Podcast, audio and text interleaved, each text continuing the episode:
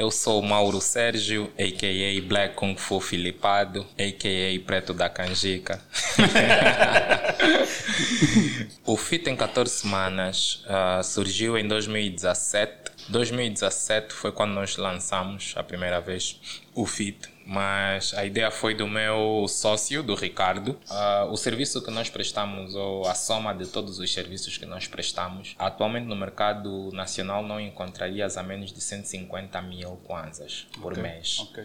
E também explicamos às pessoas que dieta não é um termo usado para restrição alimentar. Dieta é tudo que tu comes, mas cá ainda impera a ideia de que, que dieta, dieta, são restrições. São restrições, é uma coisa que só quem quer perder peso nós dentro do FIT temos uma visão mais tecnológica, né? E quando eu digo tenho, temos uma visão mais tecnológica, não é que a gente sentou com a concorrência para saber, não. mas é olhando para o output que a, que a concorrência né, apresenta. Então, nós, por exemplo, temos dashboards onde temos tudo registrado de todas as atividades dos nossos participantes para facilitar uma avaliação. A concorrência, obviamente, surgiu depois do FIT. Não sei se posso dizer que foi inspirado no Por fit, okay. mas pronto, se calhar uh, foi uma altura que as pessoas começaram a despertar e começaram a lançar. Tivemos situações caricatas onde tivemos uh, concorrentes que depois foram abrir programas similares ao FIT e que inscreveram pessoas no FIT. Eu sinceramente acredito que é há uma crença de que nós cá ainda não somos capazes. E quando crias um sistema em que as pessoas acreditam que quem fez isso é um local e obviamente não vai funcionar ou não funciona bem, qualquer problema que ele tenha, mesmo que for do telefone dele, vai associar. ele vai associar a ti. Então ainda temos um caminho muito longo para conseguir eh, reverter isso e por isso é que cada vez mais eu tento sempre apoiar outras pessoas que queiram lançar os seus serviços, porque quanto mais pessoas lançarem, mais as pessoas irão ficar descansadas. Todos os coaches que entram no FIT em 14 semanas têm que ter algum tipo de formação okay. nesta área. A primeira coisa que o paper faz e faz bem é gerir loyalty programs, ou loyalty points, ou rewards program. Eu não sei bem o termo em português que fique bom, mas para as pessoas terem uma noção, o paper faz, faz e cria uh, tokens, por exemplo, um biombe da tag, não é? As pessoas hoje em dia usam o cartão da Maxi para se oferecer cabaz ou para terem descontos. Existe também o, o do, da Pumangol.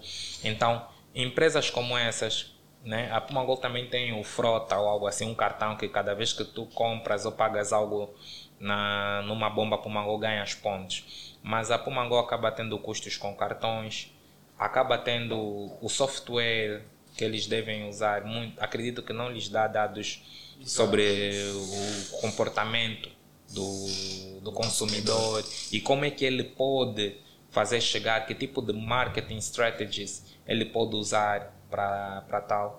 Se essa pessoa quiser fazer com que mais pessoas passem a usar o, a Pumangol, ela pode transferir pontos dele para a carteira dele. Então, atualmente com um cartão tu não vais poder fazer isso não é? Então nós estamos ali e no mínimo nós fazemos isso, mínimo. Sim, então a outra coisa que nós estamos a pioneer com o paper é permitir que as empresas deem ponto a todo mundo que uh, tira foto, por exemplo, estou a usar, sei lá, leves, né? Hoje estou a usar aquele underground, né? Ok, pego, tirei uma foto com o underground, taguei o underground, eu estou a fazer publicidade do underground. Sim. Quer eu queira, quer não, mesmo que eu tiver, às vezes só 30 seguidores, mas uma parte já virá. O underground dá-me pontos por isso. O que que isso aumenta? Retenção de clientes. Ou seja, a forma como o mundo está a pagar já mudou. Por isso é que me preocupa o fato de que Angola ainda está lá atrás. E o mundo já está a começar a pagar através de incentivos comportamentais e não necessariamente dinheiro. Sejam todos bem-vindos a mais uma edição do podcast Voices and Echo, Eu sou Vicente Pax Tomás, o vosso host. Você está a ouvir o Voice and Hack Podcast. Neste podcast, você encontrará recursos, depoimentos, ferramentas e soluções que lhe serão úteis para a sua jornada. Contamos e partilhamos histórias reais e conectamos pessoas através do áudio. E desde já agradeço-lhe por ouvir o episódio de hoje.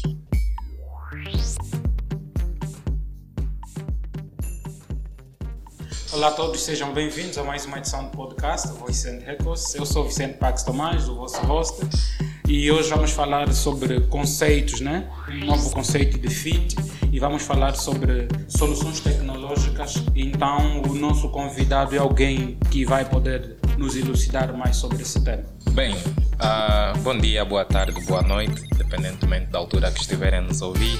Eu sou Mauro Sérgio, a.k.a. Black Kung Fu Filipado, a.k.a. Preto da Canjica.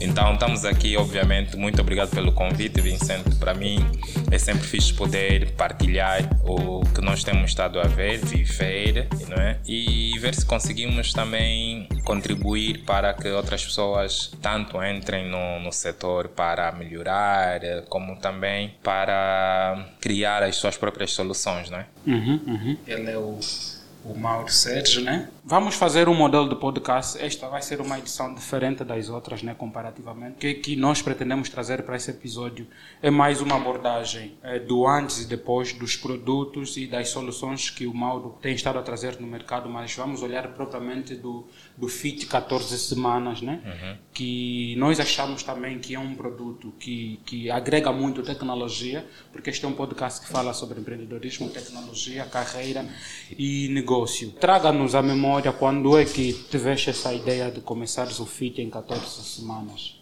Olha, o FIT em 14 semanas uh, surgiu em 2017. 2017 foi quando nós lançamos a primeira vez o FIT mas a ideia foi do meu sócio, do Ricardo, porque eu em 2016 comecei a, tra a trabalhar com ele. Ele, obviamente, já há muito tempo que treinava, já treinava há uns 9 anos na uhum. altura, e eu não, eu nunca tive essa experiência, nem nunca quis saber de entrar no ginásio para treinar. Até que um dia eu fui ao ginásio dele, inscrevi, me liguei para ele e disse: Olha, Ricardo, a partir de hoje, se eu faltar, a culpa é tua. Então, todos os dias o Ricardo ligava para mim a dizer: Olha, já estou aí para o ginásio, vamos. E fui treinando com ele, seguindo as diretrizes dele, mas fui notando que o maior foco que ele sempre colocava era na alimentação.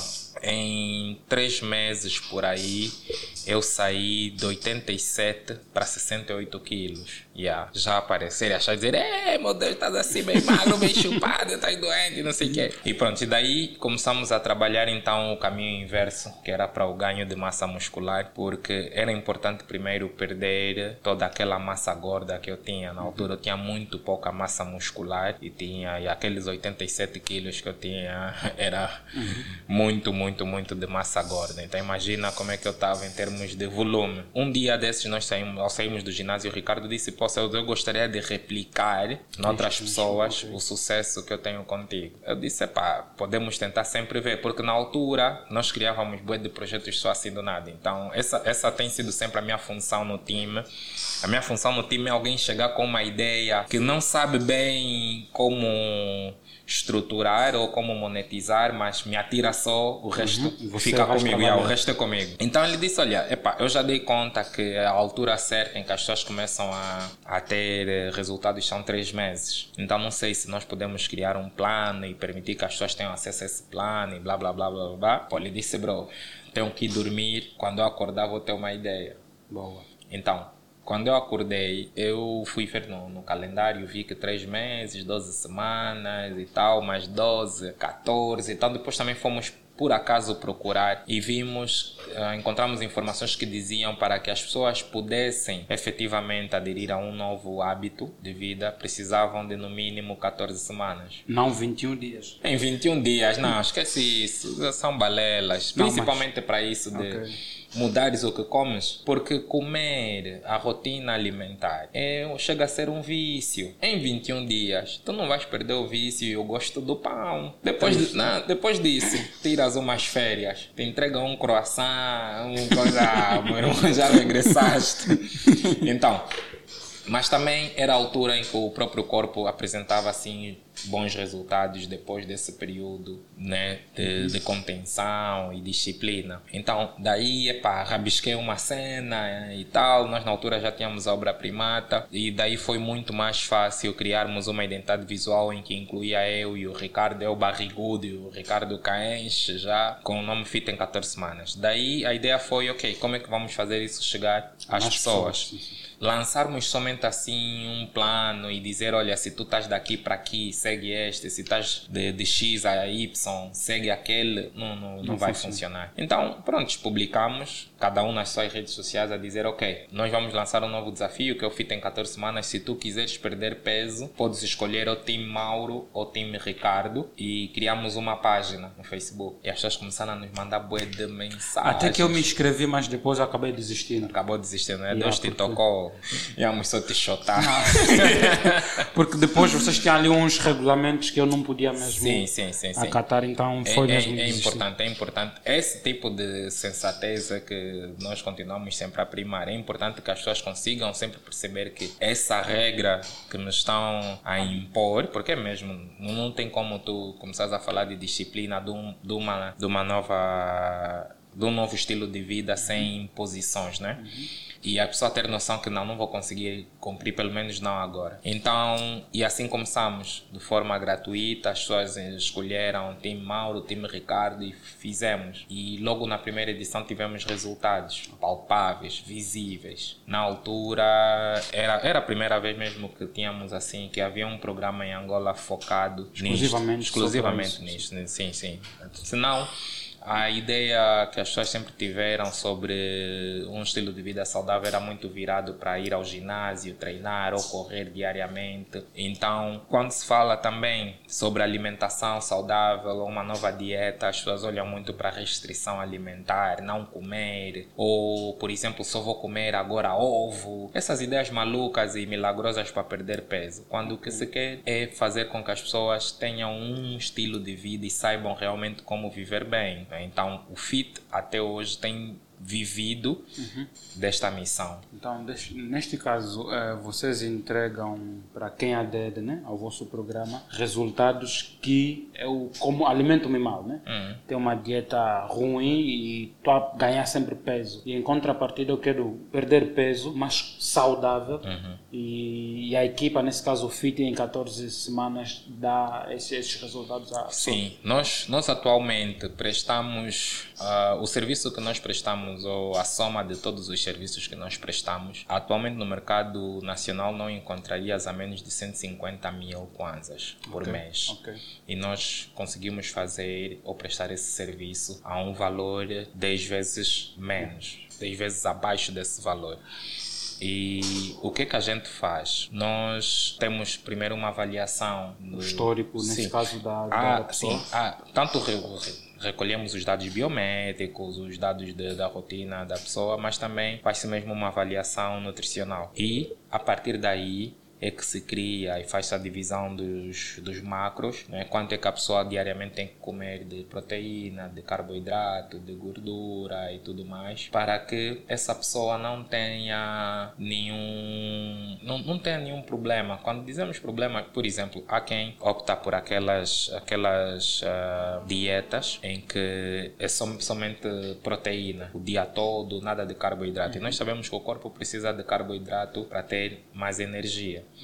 O que é que acontece? Depois de, da pessoa atingir o seu peso ideal, é normal que ela volte a introduzir carboidrato e aí já cria alguns problemas. Há quem chega inclusive a ter problemas de desequilíbrio hormonal por causa dessas dietas prolongadas em que não há um- uma alimentação equilibrada. Pronto, nós, nós acabamos fazendo isso e explicando às pessoas a importância de comer bem, equilibradamente, saudável e também explicamos às pessoas que dieta não é um termo usado para restrição alimentar. Dieta é tudo que tu comes, mas cá ainda impera a ideia de que, dieta dieta são restrições são restrições, é uma coisa que só quem quer perder peso, que eu, epá, yeah, é, temos ainda esses problemas. Ok, pelo que acabaste de nos contar, uh, estás a nos dizer que o FIT em 14 é um programa que só tem sucessos. Fale-nos dos obstáculos, né? Sim, Também, sim, sim, sim. Trata-nos Os principais obstáculos que nós temos, por exemplo, nós agora estamos na Décima.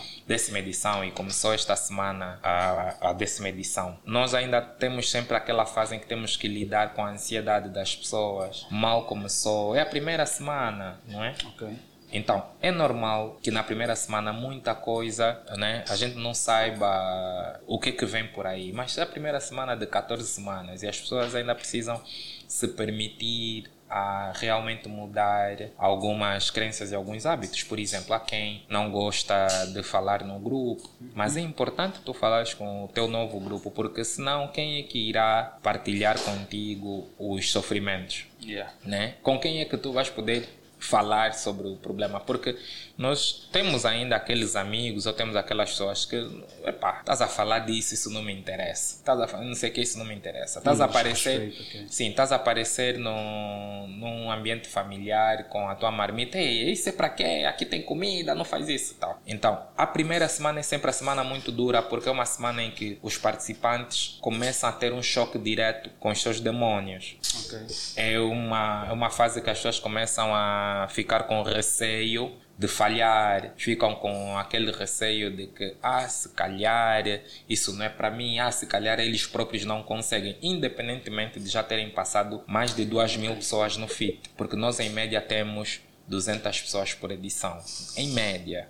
E como é que vocês conseguem atender essas 200 pessoas? Dividam, dividem elas em Sim, grupos? dividimos em quanto, grupos, caso? coaches, 30 pessoas por grupo. Se 30 pessoas por grupo, então quer dizer que já não estão só o Mauro e o Ricardo. Não, não. O time, equipa o, time, já. o time já cresceu bastante. Ok. Porque atualmente nós temos já um aplicativo web Uhum. que por acaso esse tem sido também um dos outros empecilhos que a gente vai vivendo, né? Por quê? Porque quando se fala muito de aplicativos em Angola, todo mundo só pensa em aplicativo nativo, aquele que ele pode baixar para o seu telemóvel. Não acham que as Sim. webs não. As, yeah, as pessoas não acham que um aplicativo pode estar na web porque acham que no web é website. Ok. Eu, sinceramente, acredito que é. Há uma crença de que nós cá ainda não somos capazes. E quando crias um sistema em que as pessoas acreditam que quem fez isso é um local e obviamente não vai funcionar ou não funciona bem, qualquer problema que ele tenha, mesmo que for do telefone dele, Vai associar. ele vai associar a ti. Então ainda temos um caminho muito longo para conseguir eh, reverter isso e por isso é que cada vez mais eu tento sempre apoiar outras pessoas que queiram lançar os seus serviços, porque quanto mais pessoas lançarem, mais as pessoas irão ficar descansadas. Por exemplo, aliás, quando acontece o problema do WhatsApp, quando o WhatsApp vai, Vai abaixo, down, todo mundo primeiro faz um troubleshoot,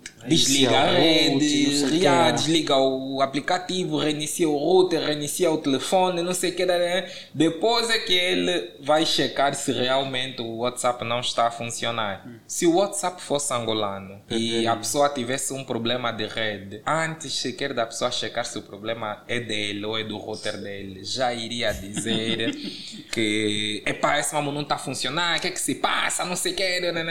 Então, claro que nós temos também bugs no, no sistema, Ok. isso, isso é normal e nós trabalhamos diretamente com os nossos usuários Ok. para darem o feedback. E a cada edição nós vamos crescendo porque nós acatamos o feedback de cada participante. Já temos participantes que já estiveram aqui no, no FIT em 14 semanas 3, 4 vezes e eles podem dizer e podem mostrar que a cada ano Ah, é mesmo um ano. Agora- ou a cada edição, desculpa. Outra, outra questão que eu gostava de saber, como é que vocês fazem o, o acompanhamento, neste caso, Hum. pós 14 FIT? Imaginemos, eu sou um dos participantes no 14 FIT e já estou mesmo no lume, né? Habituei-me com as regras e o que e tal, então decido não continuar e vou ter uma rotina, né? Sim. É, contínua. Como é que vocês conseguem obter também feedback dessas pessoas? Ou acaba sendo responsabilidade deles, já não é, É mais assim, convosco? a, a forma como nós idealizamos o FIT em 14 semanas, nós não queremos ser o, o teu carro para sempre. Nós queremos que tu próprio caminhes e saibas como caminhar. Ok.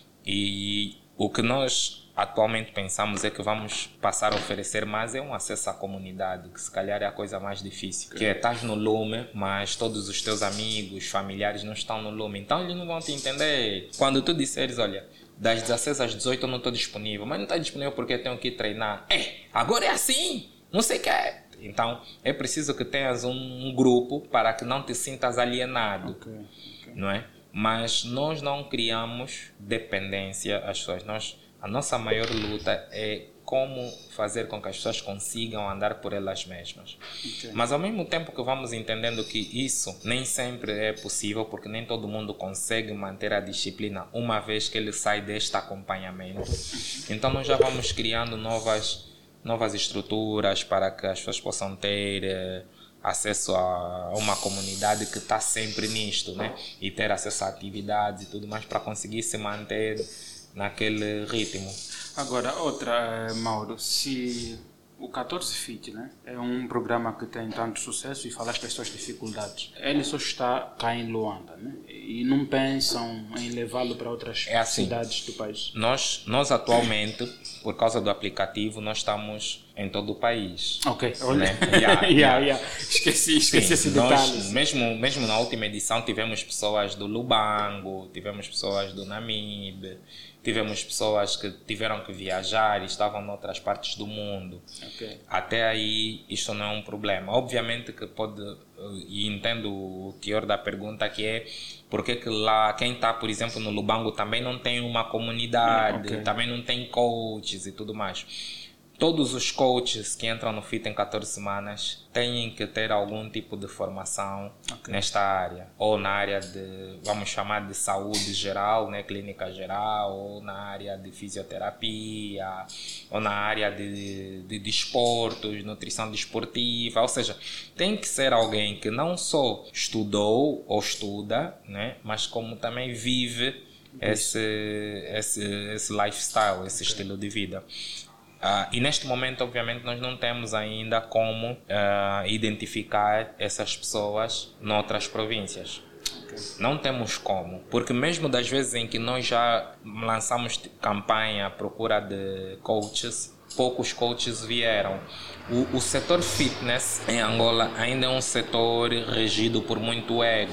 Okay. Ou seja, eu não quero me juntar a ti ou não quero me juntar a sei lá quem, porque eu já sou fulano. Claro, espero que não seja esse o empecilho que faça com que as pessoas não nos façam approach. Mas em qualquer outra outras instâncias do mundo, o que, é que a gente vê? Quando encontramos pessoas ou quando encontramos plataformas uhum. que fazem aquilo que eu já faço, então eu, eu contacto para ver se também tem alguma forma de estar aí dentro. De, de estar aí dentro. E nós não temos tido esse pedido do lado dos coaches. Temos é pedido do lado de quem quer participar no FIT em 14 semanas. Okay, okay. Não é? Então, enquanto isso, o que, é que a gente faz? Nós vamos dando aulas remotas, vamos dando todo aquele acompanhamento remoto. Ok, desculpa. Eu acho que aqui não acabam a encontrar também uma oportunidade, neste caso, né, com o que uhum. acabaste de dizer, em vocês também olharem dentro do programa do FIT 14, criarem um programa para formação de coaches. O que é que achas? É assim, e isso, isso eu vou falar para todo mundo que está no, no mundo das startups ou está no mundo mesmo de criar um business. É, é importante entendermos sempre que crias uma nova avenida, essa avenida, por mais que possa vir a gerar eh,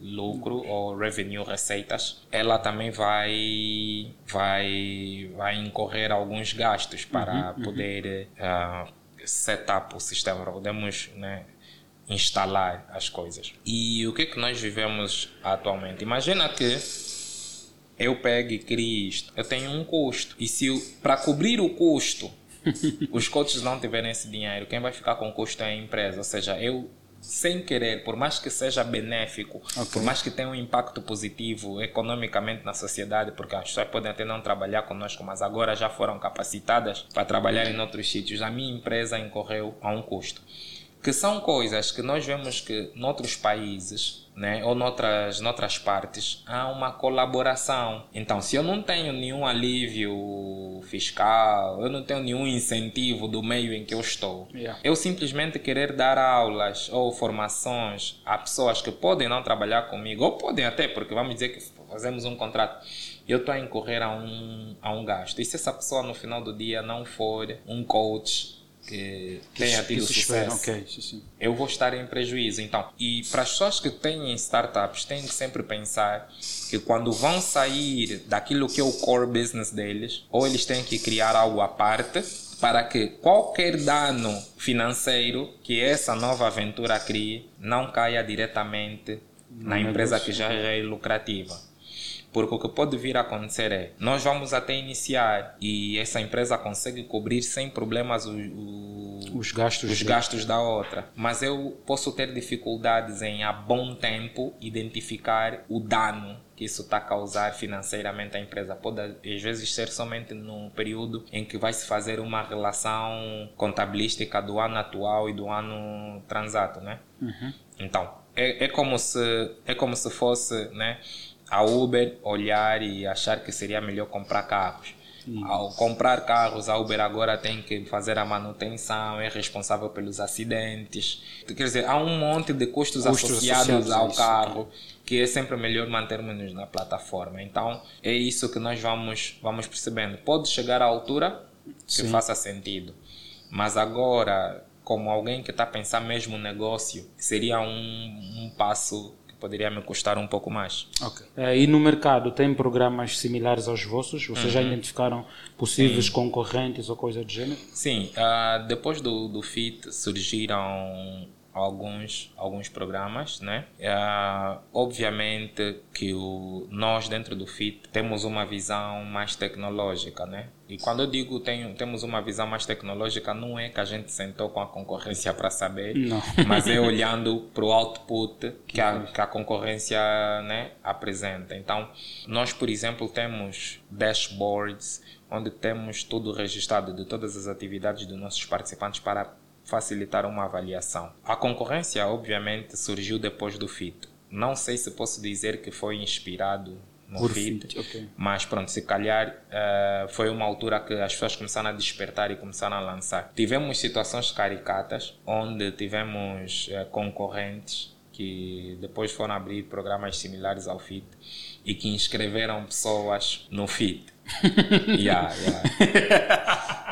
Mas para nós, obviamente, o mais importante é dinheiro, né? O mais importante é que nós confiamos na nossa atacada, então nós não vamos. Não, não entramos e nunca entramos choque. em choque com ninguém. Chegou, pagou, entrou, tudo bem, tá aqui, tens acesso e tudo mais. Mas eh, acreditamos que requer muito mais para simplesmente conseguir eh, i- imitar.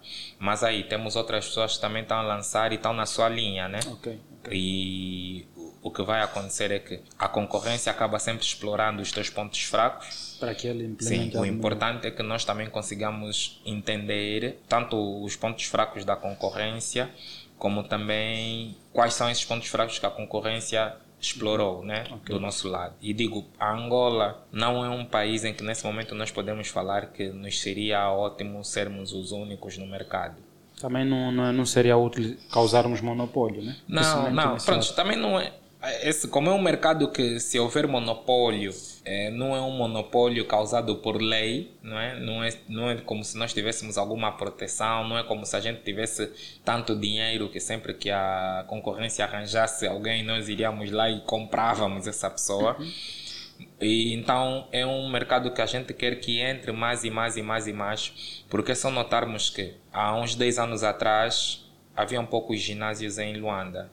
Sim. Hoje em dia, os ginásios em Luanda, muitos deles já não perdem para os grandes ginásios no mundo, não é? Então, havia poucos PTs, hoje em dia já temos PTs de qualidade e tudo mais. Então, quanto mais pessoas entrarem, melhor será a prestação de serviço e sai a ganhar o, o cliente final. Então, quando ainda temos eh, esses serviços extremamente caros, então é um sinal que ainda há muito Que se fazer. que se fazer. Falamos do FIT 14 semanas, né? Eh, se eu esqueci alguma coisa em questionar, esteja à vontade para que a gente agora olhe para soluções tecnológicas. É claro que vamos olhar para soluções que tens, que tens estado a trazer no mercado eh, local e internacional também. E vamos poder ouvir de si, na primeira pessoa, como é o processo de desenvolvimento de soluções essas e estares a acostar numa das listas, vais mencionar. Mas se eu esqueci de perguntar alguma coisa, podes a, a Olha, mencionar. Eu acho que aqui o próximo ponto de conversa para 2022 no país tem de ser mesmo a questão dos financiamentos e como esses financiamentos chegam às startups, responsabilização se, o, se há financiamentos feitos por certas linhas de investimento, se essas linhas de, de investimento estão mesmo a, a chegar, né, a fazer chegar esse dinheiro às startups. E por outro lado, aqueles que se sentem investidores e gostariam de investir têm que ter cada vez mais o ouvido no chão, como todo mundo diz, né? Ok. Às vezes, para nós sabermos que um elefante está a vir, não é porque ele está a fazer barulho ou está a romper árvores, é porque o chão está a tremer, porque tem que haver aquela capacidade de, de conseguir saber no terreno quem é que está a fazer o quê. Ok.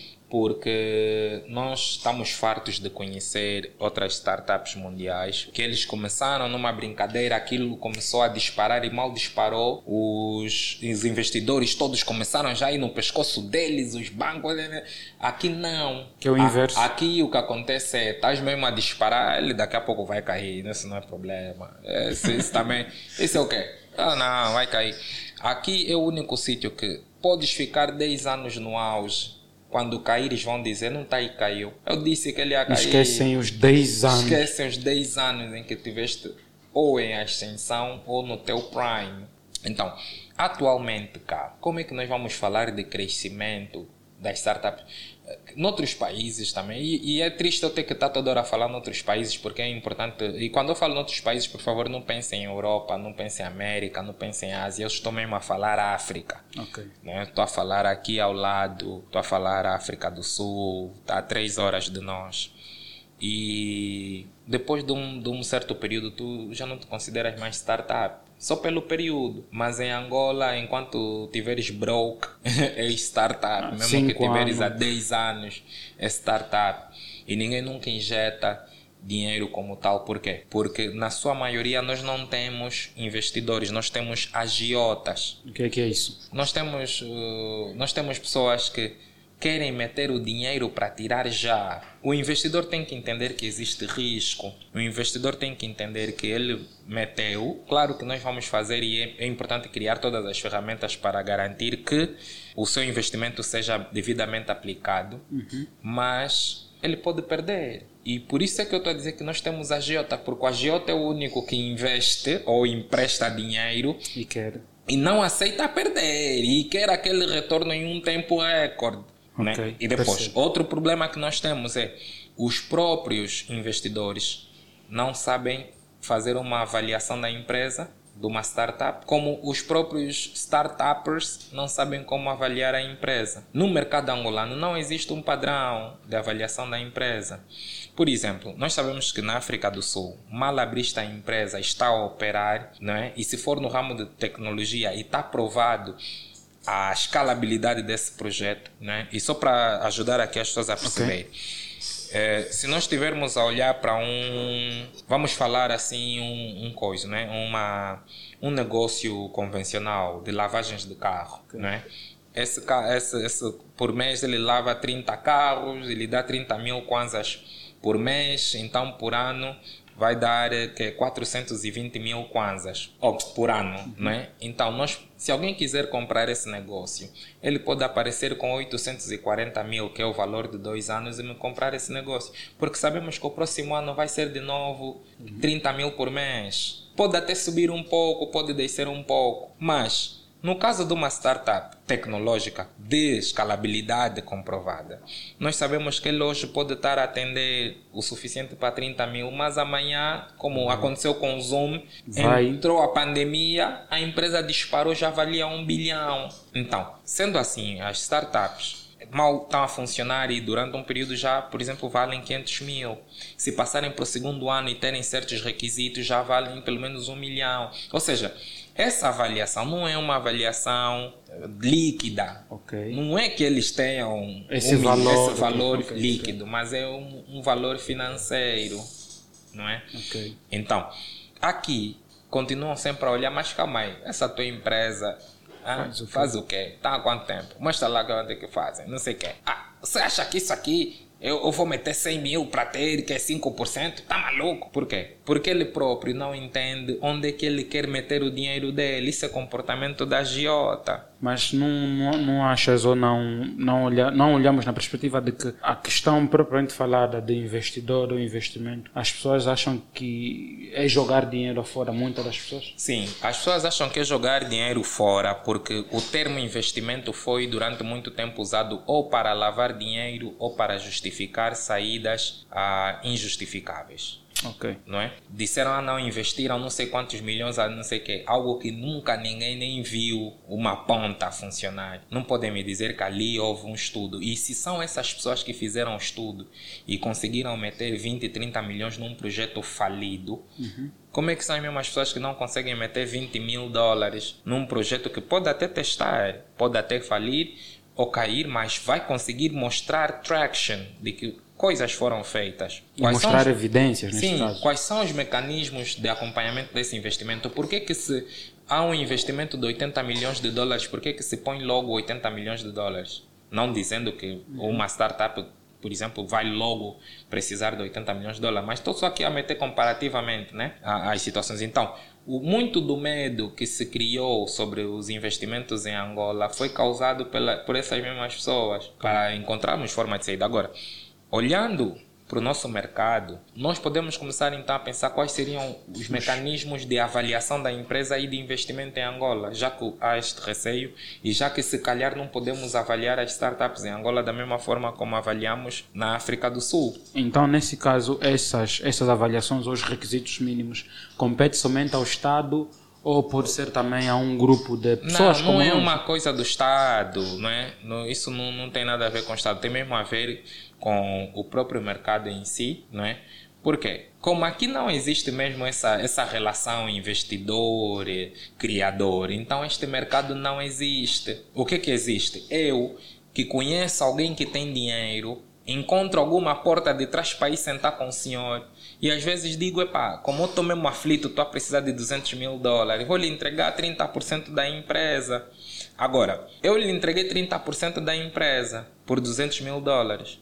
Mas, uma vez que esses 200 mil são devidamente investidos e eu vou precisar crescer, é bem provável que eu amanhã entre numa Series A e estou à procura de 7 milhões de dólares. E essa pessoa às vezes pode não ter.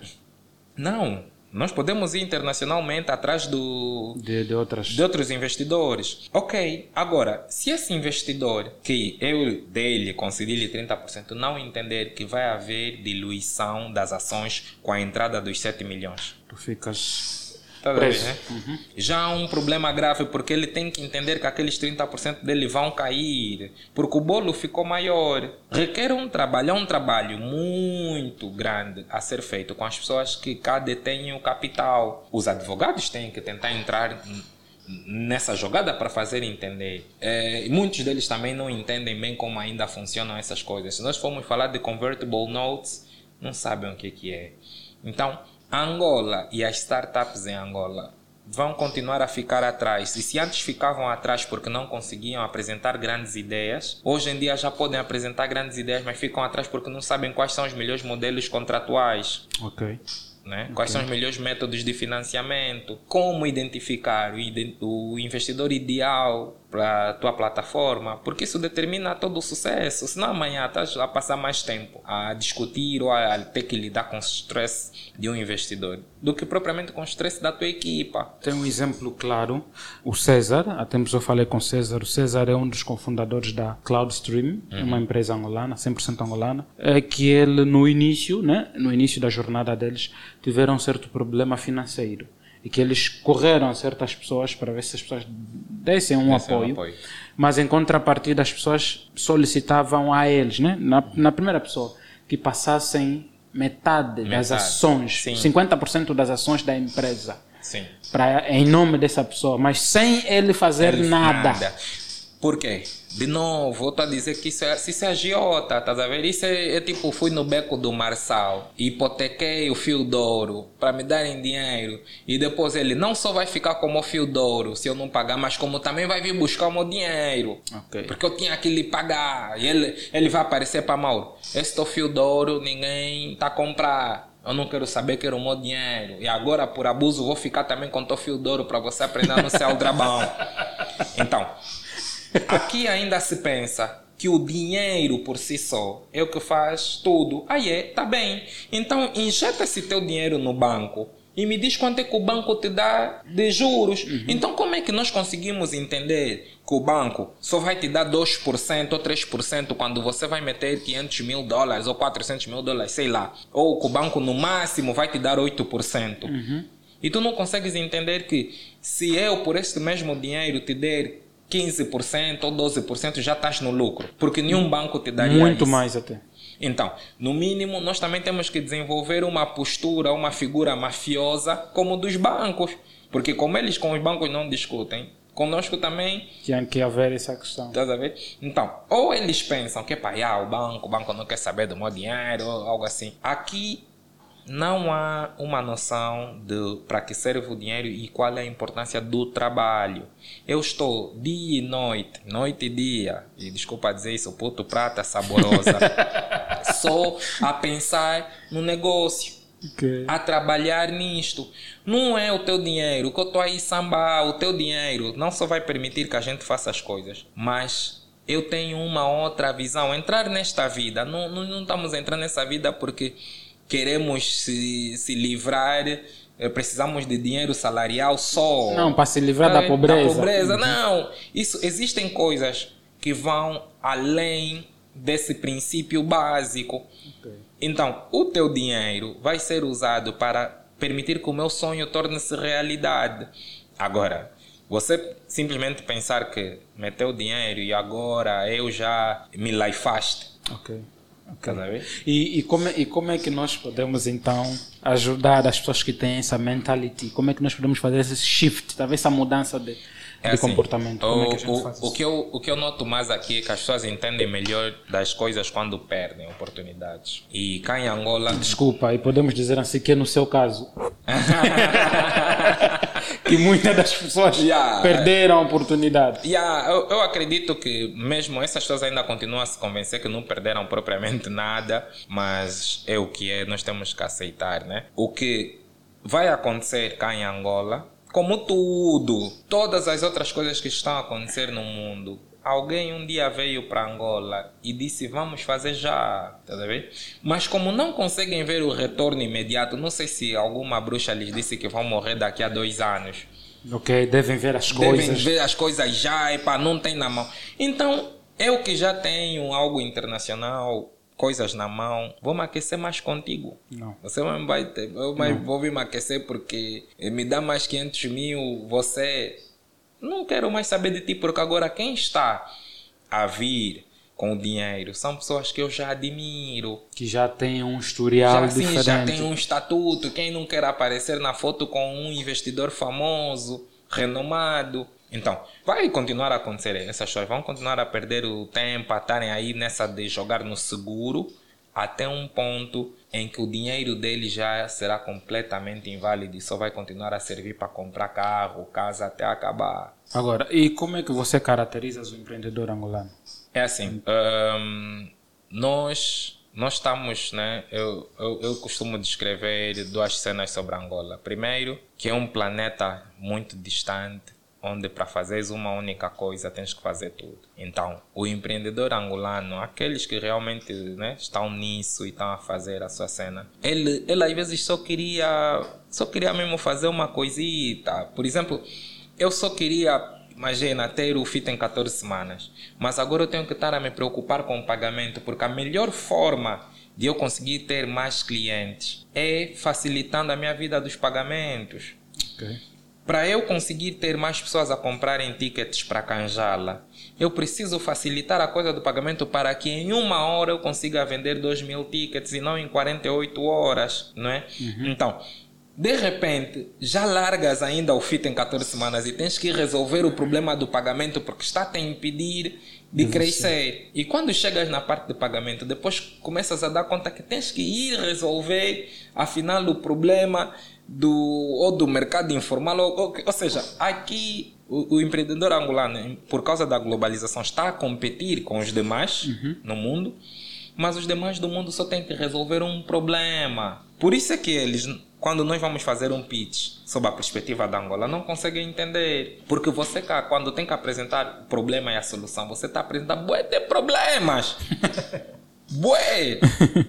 e ele diz, ah, a tua startup não precisa resolver tantos problemas assim, só precisa resolver bem um. Jovem, não é verdade. Não é verdade. Porque se a minha startup resolver só um problema, é uma casa num sítio sem luz, sem água, sem estrada, sem nada. Então, temos essa situação. Outra situação é: Angola é dura, aqui diamante parte. É mesmo dura. Diamante aqui se comporta tipo ovo. Então, aqueles que não estão aí a partir, eu tenho que dar os props. Yeah. Porque aqui todos os dias tu acordas a sentir que não fizeste nada no dia anterior e que realmente o que estás a fazer não vai te levar a lado nenhum. todos os santos dias. Tu Sabe que nós já, nós já chegamos nesse ponto sim, várias vezes. Sim, não tem como. Todos os dias você vai parar. Vai me mulher, mas calma, eu estou a fazer o quê? Tá Nós já chegamos nesse ponto várias, várias vezes. vezes. Yeah. Então, epá, conseguir empreender nesse ponto, nesse sentido, é duro. Então, o meu maior problema são com os magoeladores Yeah. Os que aparecem como os empreendedores só tem logo. Os surfistas. Hum, só tem logo, só tem página no Facebook onde eles estão a aparecer de fato a dar conselho. Me mostra o teu produto, me mostra a tua solução ou as tuas soluções. Me mostra, me mostra algo que você já fez que teve sucesso. Tá bom, criaste isso, resolveu algum problema, só tem nome que não tinha que fazer isso. Tá funcionando, não tá funcionando. Deu certo, não deu certo. Se deu errado, tem que continuar. Não é isso que o Sim. empreendedor faz. Uhum falhou e Tera faz mais. Falhou e Tera faz mais. Falhou e Tera faz mais até chegar a um ponto. Quer dizer, aqui você faz só, tá a dar errado, não importa. O importante é dizer, é acusar as pessoas de não saberem usar a internet, é acusar as pessoas de, de, não gostarem de boas coisas, meter fato okay. e ir falar sobre tecnologia, coisa que não se sabe. Esses aqui são os nossos maiores empecilhos, porque esses, como costumam ter os agiotas ao seu lado, porque esses conseguem falar com os agiotas, mas não conseguem abrir o olho dos agiotas para mudarem para uma postura de investidores, para investidores. Esses aqui é que são o maior empecilho, porque ele de repente, ele está aí falar, vão falar na televisão, vão falar na rádio, aparecem nas redes sociais, e não dizem que o maior problema que nós temos em Angola é ainda criar empresa. Que é difícil. Que é difícil é nós ainda continuarmos a, a, a, lidar com um Estado que nos trata como se tivesse a nos fazer um favor e que nós somos uns bandidos por tentar ter empresa. Por quê? Porque mal abriste a empresa, já estão a te taxar. O que devia haver isenção de, de, de taxas tá para né? startups. Então, se você já tem, o sistema agora não é integrado de fatura. Uhum. O sistema bancário não é integrado. Então, como é que, se eu tenho que pagar uma licença para emitir faturas, paguei a licença, não emiti nenhuma fatura, não entrou nada na minha conta. Então, como é que você, Estado, continua a exigir que eu que agora eu pague um contabilista e muitos contabilistas, e essa cena de pagar contabilistas tem falido muitas startups, porque a maior parte encontra contabilistas que cobram no mínimo 150 mil kwanzas. Ou mais. Ou mais. O que é para você que ainda nem está a fazer dinheiro, estar a pagar 150 mil. Porque se você começar cá sem a empresa, é um problema. Enquanto que nós vamos encontrando outros países africanos, que é, começas primeiro, tá dar certo, olha, as condições estão criadas para você, num estalar de dedo, ter a tua empresa e estás pronto para entrar no mercado. Queres criar a tua empresa primeiro, tudo bem. Não rendeste nada, não tem problema. Próximo ano tem mais. Esse olho gordo nas taxas tá sair da onde?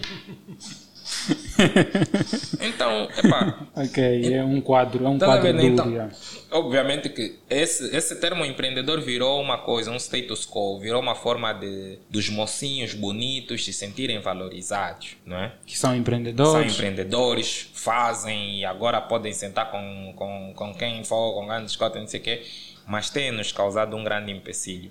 E muitas das vezes nós que estamos no mercado é que lhes deixamos assim porque não temos a coragem de lhes perguntar Desmascarar. Tá onde toma ambo. Eu Onde der para lhes fugir, eu lhes fujo. Não vamos sentar na mesma mesa para debater. Boa. Mas se eles também não deixarem de me fugir e sentarem na mesma mesa, eu vou começar a fazer as perguntas difíceis. Boa. Pelo menos assim vamos, vamos cortar esse vício. Esse é um vício, tá vendo? Sim, sim, sim. Porque nós aqui temos o pessoal surfista Qualquer onda eles querem tomar. Yeah. Surgiu Não, uma onda, prontos. eles estão sempre ali. Ah, bem prontos. Não, poças. Ok. Criadores angolanos que você admira e achas que vamos olhar para eles para 2022. Tens em mente o- os empreendedores angolanos, né, os criadores angolanos, que você acha que devemos acreditar nessas pessoas Bem. nos próximos anos com produtos e projetos que eles estão a trazer? É assim, Vincent. A, a questão é, eu tenho, tenho sim pessoas na mente. Ok. E o problema é que agora eu aqui ao falar, e se eu esquecer um ou outro, Vai causar problemas? vai já se sentir lesado. Não. Não, como? Estou a te dizer, nós estamos num mundo de mimosos. Lhe esqueci. Eu lhe esqueci só. Tá vendo? É é uma coisa só normal. Meu irmão, não estou a dizer que não é você. Te esqueci só. Por exemplo, eu, eu hoje em dia, até parte do meu matabicho depende, depende da sócia, Ok. né? Yeah. Do Augusto Yeah. Firmino e tal. Mas assim, só mencionar Augusto Firmino. É estrilho. É estrilho. Olha, tá deixa vendo, só já meter aqui ao vivo, né? Olha, vamos fechar o ano de 2021 com o Augusto Firmino. Depois do Mauro já não vem mais ninguém.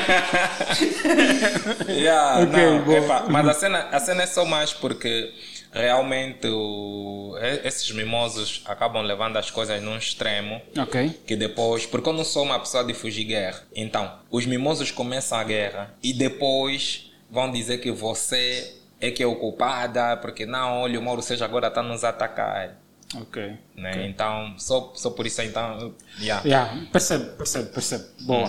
Vamos, vamos fazer o shift para uma outra Yeah, pergunta, só- é só melhor. pra- só pra vamos só agilizar. Agora, tendências tecnológicas para 2022. Olha, em Angola ou no mundo? No mundo e na Por- Angola. e porque Angola. não, porque não, vamos olhar vou no continuar mundo. a dizer mesmo, Angola Não. não está no mundo. O mundo vai continuar e está, pronto, está, temos estado a falar bastante de, de Web3, tem estado a se falar Meta. bastante sobre... yeah, o, pronto, a questão até do, do Meta em si já começou há muito tempo com a criação do Second Life. Ok.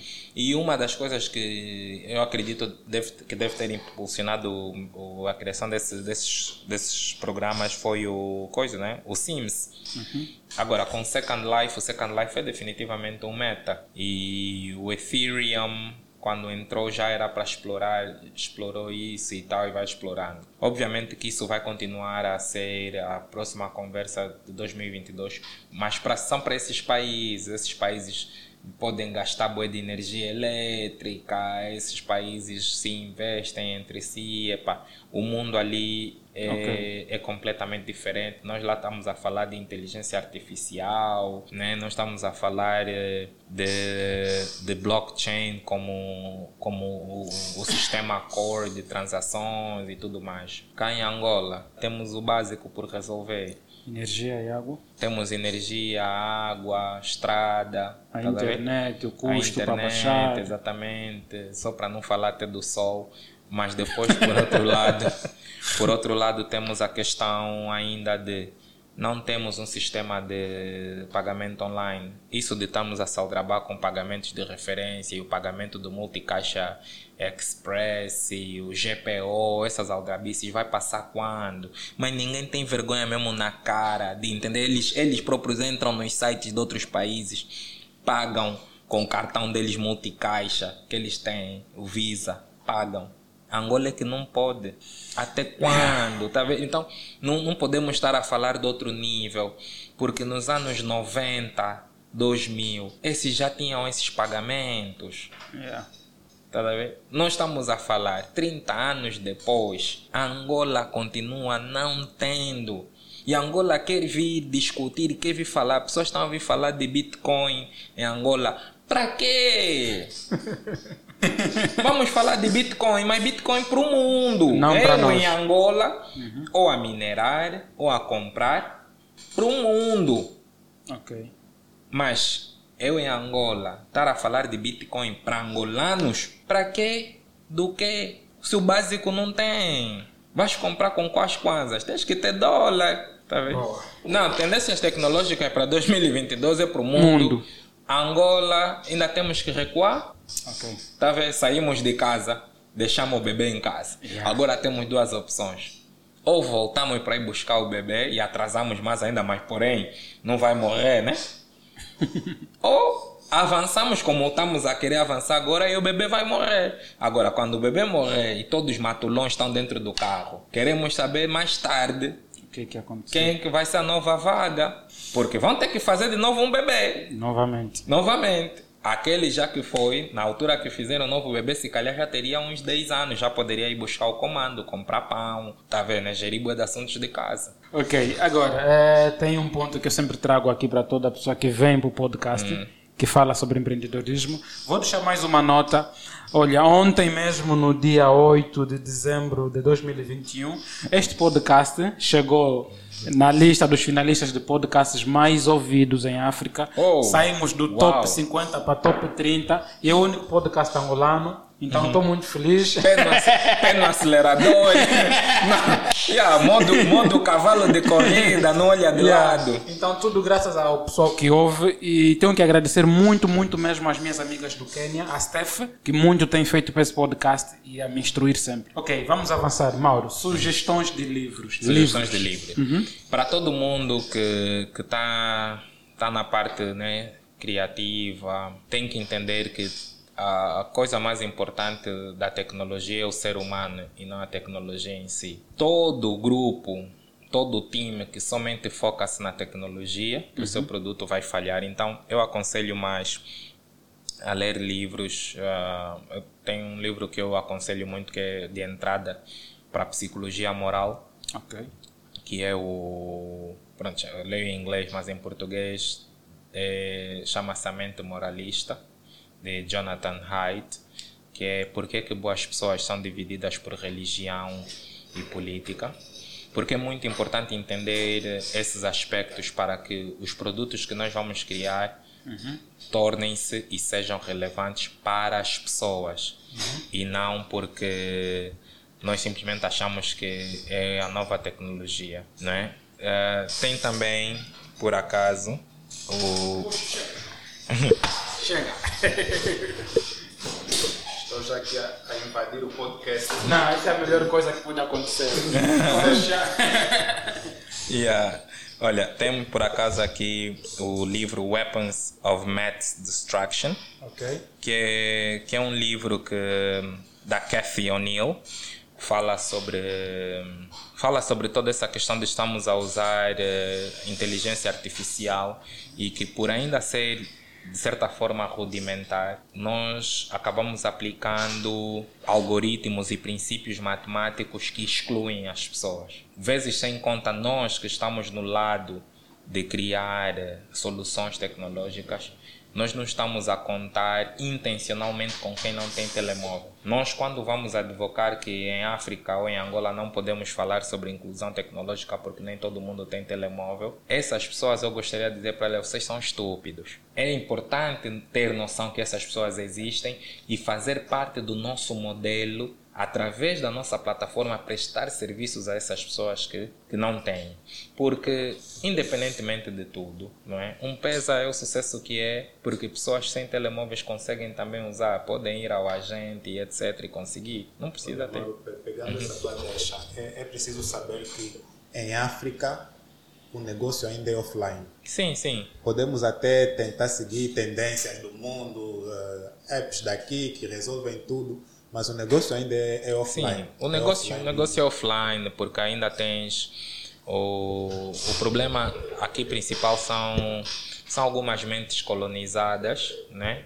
são alguns assimilados, que até hoje insistem que o mercado informal não deve existir, mas são os mesmos que quando vão no Dubai vão varrer a deira, estás a ver?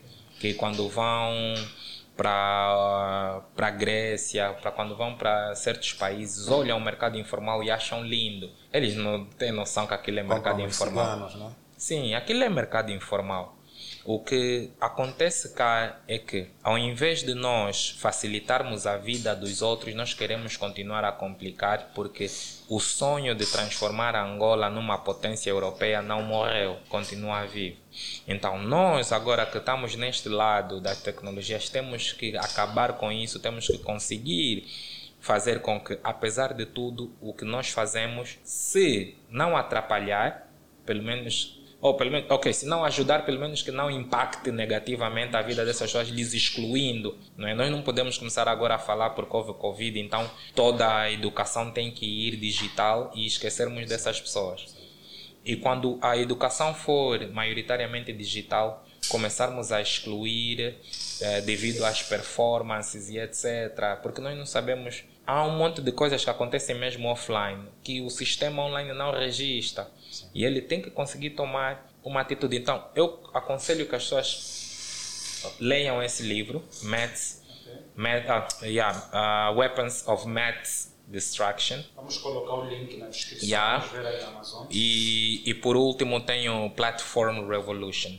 Esse book é muito importante para quem para quem está a começar e mesmo para quem já está nisso, porque eles explicam tintim por tintim como é que o Facebook deu certo, como é que o Uber deu certo, Airbnb deu certo e tantos outros businesses pequenos que nós não conhecemos e por que que eles dão certo. E o que que é, o que que está ali que se repete? Agora, não estou a dizer que vamos pegar já que aquilo é fórmula para trás aqui. Não, é só para entender que no mundo deles funcionou assim. O que, como é que nós podemos então encontrar a fórmula angolana e, e como é que nós podemos adaptar esse tipo de coisas, né? Mas há certos erros que nós não precisamos cometer. Mauro, ah, o, o teu negócio é ah, muito também digital. Ah, estamos a falar de, um, de um- uma, de uma zona, de uma região que a penetração da internet ainda é muito baixa. Devemos estar aí em, em 27%. E já, já acho que é o Aware. Não, Não estamos a 13? Não, não tá. já, já estamos a, a, a 22 ou 27% a- da, da penetração da internet. Eu, Qual- eu, eu, só ia ainda perguntar uma cena, porque quando nós falamos sobre a penetração de internet no país ser 27%, por exemplo, qual é a penetração da eletricidade? Ok. O, bom, o, bom, o bom disso é que eu estou aqui para perguntar. Não, exatamente. não não, não, na verdade é mesmo uma pergunta que eu estou a fazer para as outras pessoas, porque nos atiram esses dados. Se a internet está a 27%, energia. a energia está a quanto? 50%? Ah, se tivermos a falar que metade do país tem acesso à eletricidade, eu posso aceitar que metade, oh, que metade das pessoas que têm acesso à eletricidade têm acesso à internet. Agora, se penetração de eletricidade também tiver nos 30%, estamos a falar que todo mundo que tem eletricidade tem internet. Bom, tendo em conta esses, esses dados que Uhum. considera também o Awera, quais são as principais dificuldades que, que encontram para, para manterem o vosso negócio? Bem, aqui as principais dificuldades que nós encontramos para manter o, o nosso negócio são muito mais viradas a, a situações fiscais, né? Eh, infelizmente, cá, para eu, por exemplo, ter o estatuto de startup, eu tenho que me inscrever, né? Tenho que me inscrever no INAPEM, tenho que buscar não sei quantos documentos, tenho que ter bué de documentos. Mas quando eu crio a empresa no guichê único, penso que está claro que isto é uma pequena empresa. Sim. né? Ah, e, no entanto, nós estamos constantemente a competir com as grandes empresas. Depois temos as grandes empresas, eh, ainda assim também a tentarem varrer os grandes talentos que nós próprios vamos cavar. Né? Talentos esses que antes de nós eles não dariam oportunidade por não terem nenhuma experiência. É? E depois temos que estar a competir com eles a mesma. Eh, obviamente que já não vou falar da questão de investimento, que isso já batemos muito nessa, muito nessa tecla. Identificação de quadros continua a ser um grave problema. Por quê? Onde é que eu vou? Eu, por exemplo, estava à procura de uma UI UX designer, tive que procurar na internet, não é? E pronto. Quanto tu podias encontrar numa plataforma. Exatamente. sítio. E só uma moça que apareceu. Agora, amanhã estamos grandes. Essa moça está a ocupar um, um cargo fixe, ok, ou está também longe. Vão falar, ah não, esses aqui estão a se escolher. Mas a oportunidade estava ali para todos. Pelo menos para quem Viu. viu e né ou não ligou ou não passou a mensagem ou seja lá o que foi então nós temos realmente essa essa essa essa questão e depois temos que estar constantemente a estar a pensar em, em como pagar salários e tal. E, e, nós estamos a pagar os salários no mesmo, no mesmo nível de IRT, INSS e tudo, todos os outros impostos. Eu, eu gostaria de ver até os impostos que as petrolíferas pagam só para ver se há alguma diferença, mas nas principais estamos lá. Então, que tipo de incentivo? Eu, se tiver a pagar uma pessoa, imagina se eu consigo pagar alguém a 600 mil kwanzas por mês. Aparece uma empresa petrolífera que também quer lhe pagar 600 mil kwanzas por mês. Essa pessoa vai onde? Vai na petrolífera. Não tem como. Tá yeah. Epa, eu já, já, já invadi aqui a, o podcast. Mas olha, no, no dia 29 de outubro, o, o portal de TI uh, publicou sobre a, start, a startup yeah, Paper. paper. Yeah. Diz-me uma coisa, Mauro. Como é que se entra na lista das 50 startups mais promissoras do mundo? Da, da, da lista do, da Inclusive Fintech. Ok. Como? O que é que se faz? O que é que é preciso? É assim, a primeira coisa que é muito importante é conseguir ter mesmo um produto que esteja a funcionar. Quando nós falamos que tem que ter um produto que esteja a funcionar, nós muitas das vezes pensamos que temos que ter algo top de gama, com bué de features e não sei o quê. Não, tem que primeiro só fazer às vezes uma única coisa. A primeira coisa que o Paper faz e faz bem é gerir loyalty programs, ou loyalty points, ou rewards program. Eu não sei bem o termo em português que fique bom, mas para as pessoas terem uma noção, o Paper faz, faz e cria uh, tokens, por exemplo, um Biombe da TAG, não é? As pessoas hoje em dia usam o cartão da Maxi para se oferecer cabaz ou para terem descontos. Existe também o, o do, da Pumangol. Então, empresas como essas, né? a Pumangol também tem o Frota ou algo assim, um cartão que cada vez que tu compras ou pagas algo na, numa bomba Pumangol ganhas pontos. Mas a Pumangol acaba tendo custos com cartões, acaba tendo o software que eles devem usar. Muito, acredito que não lhes dá dados sobre o comportamento do, do consumidor e como é que ele pode fazer chegar, que tipo de marketing strategies ele pode usar para tal. Se essa pessoa quiser fazer com que mais pessoas passem a usar o, a Pumangol, ela pode transferir pontos dele para a carteira dele. Então, atualmente com um cartão tu não vais poder fazer isso não é? Então nós estamos ali e no mínimo nós fazemos isso, mínimo. Então depois disso é preciso entender muito bem a arte de o que é que as pessoas querem ouvir, ok? Fazer um pitch neste caso? Sim, ah, mas a preparação do pitch é mesmo de entender o que, é que a pessoa quer ouvir. Isso é muito como se estivéssemos num namoro. No namoro, tu não dizes o que te vai à cabeça, o que te vai na alma. Você lê o que, é que essa pessoa quer ouvir Yeah. e atiras. Então nós tivemos que, de certa forma, nos especializar nessa parte. E depois foi, obviamente, nos inscrever, conseguir entender claramente as perguntas, conseguir mostrar e provar que o nosso, o nosso caminho, o nosso produto está lá e está a caminho disso. Sustentabilidade hoje em dia no mundo é a conversa do dia. Como é que nós vamos conseguir fazer com que pessoas que são uh, financeiramente excluídas possam fazer parte da economia. E uma das coisas que nós apresentamos, por exemplo, foi, aliás, e que nós temos estado a implementar na África do Sul, que quando eu tenho algum, alguma crise de consciência, eu penso, pô, vocês estão a fazer isso no país dos outros, mas no meu país não. Mas é pá, isso depois passa, porque ganho juízo. yeah, mas o que é que nós fazemos uh, na África do Sul? Vou dar aqui um exemplo que funciona para Angola. Imagina, a TAG tem responsabilidade social, né? Tem a área da responsabilidade social e tem projetos de responsabilidade social. Ao invés de irmos nesse velho modelo de compra comida, compra roupa, vai oferecer, que depois as pessoas ficam o ano inteiro de novo sem nada na mão. O que a TAG pode fazer é o seguinte: a TAG diz, todo mundo que participar na limpeza do bairro ou no, na melhoria do sistema de canalização do Rangel ou na pintura da escola. Estão aqui os baldes de tinta. Todo mundo que participar vai ganhar 500 umbiombe, por exemplo. Quem participar, muito provavelmente não vai viajar, porque nós estamos a olhar isso para pessoas que são ou desempregadas ou sem abrigo. Mas essas pessoas podem pegar os seus 500 pontos de um biombe, que imagina, equivale a 50% de desconto para o teu próximo voo. E podem meter no nosso marketplace à venda. Eu que tenho condições de comprar um bilhete, entro no marketplace do paper para ver quem está a vender um biombe. E encontro alguém a vender 500 um biombe a 100 mil kwanzas. Quando que o voo que eu tenho, ou que eu preciso, está a custar um milhão de kwanzas. Matemáticas rápidas, pego 100 mil desse um biombe. Quer dizer, consigo gastar 400, oh, uh, yeah, gastar 400 mil kwanzas a menos.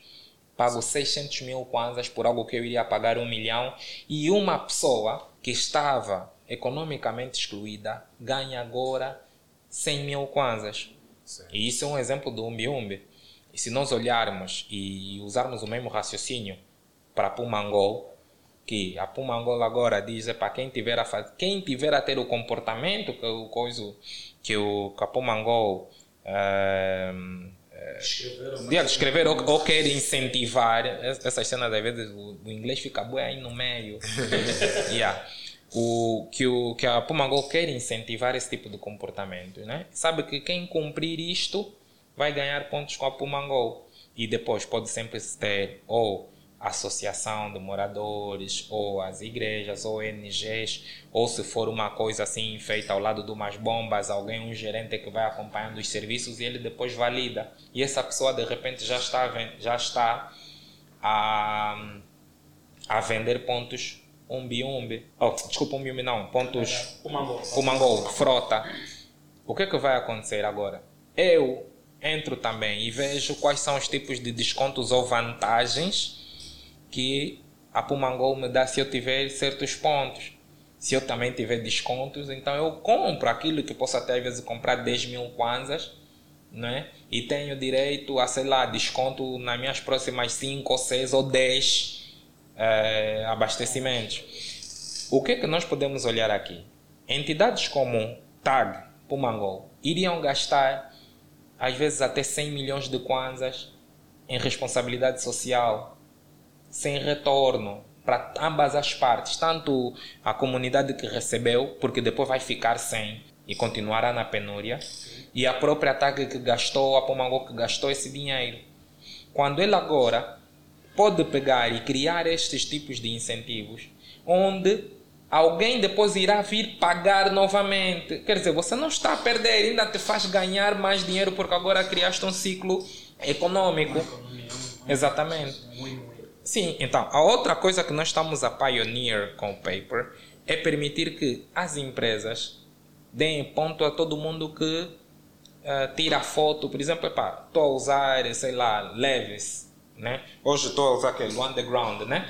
Ok, pego, tirei uma foto com o Underground, taguei o Underground. Eu estou a fazer publicidade do Underground. Sim. Quer eu queira, quer não, mesmo que eu tiver, às vezes, só 30 seguidores, mas uma parte já verá o underground. Dá-me pontos por isso. O que que isso aumenta? Retenção de clientes. Ou seja, a forma como o mundo está a pagar já mudou. Por isso é que me preocupa o fato de que Angola ainda está lá atrás. E o mundo já está a começar a pagar através de incentivos comportamentais. E não necessariamente dinheiro.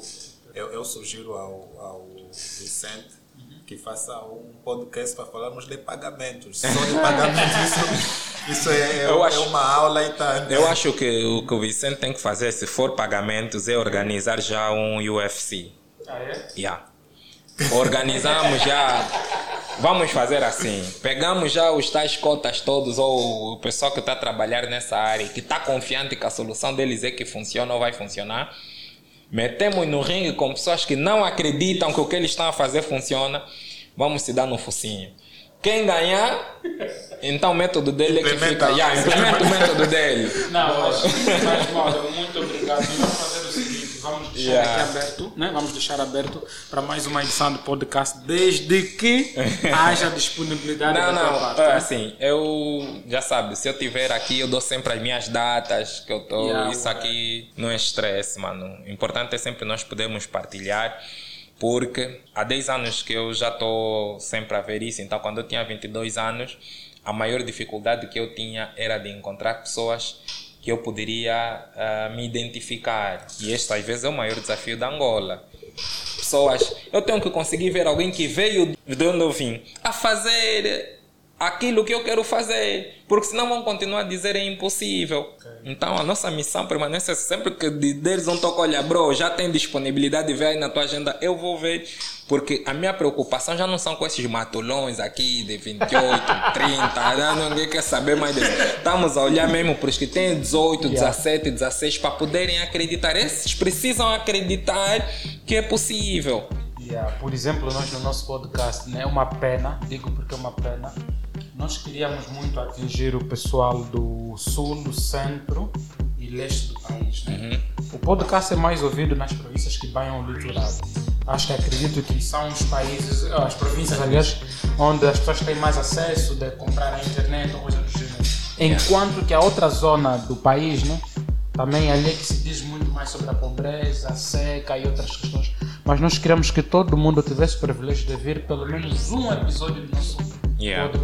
Não, com calma mesmo. Aliás, vocês estão a fazer isso uh, regularmente. No final do dia, nós sabemos que consistência pays off. Yeah, consistência pays off. Daqui a pouco alguém vai ouvir, vai curtir, vai espalhar e outras pessoas vão começar a procurar coisas antigas e é assim que a coisa vai. Muito obrigado mais uma vez. Yeah. Boss. Tamo juntos. Obrigado, mesmo. Yeah, obrigado. Tá, tamo juntos.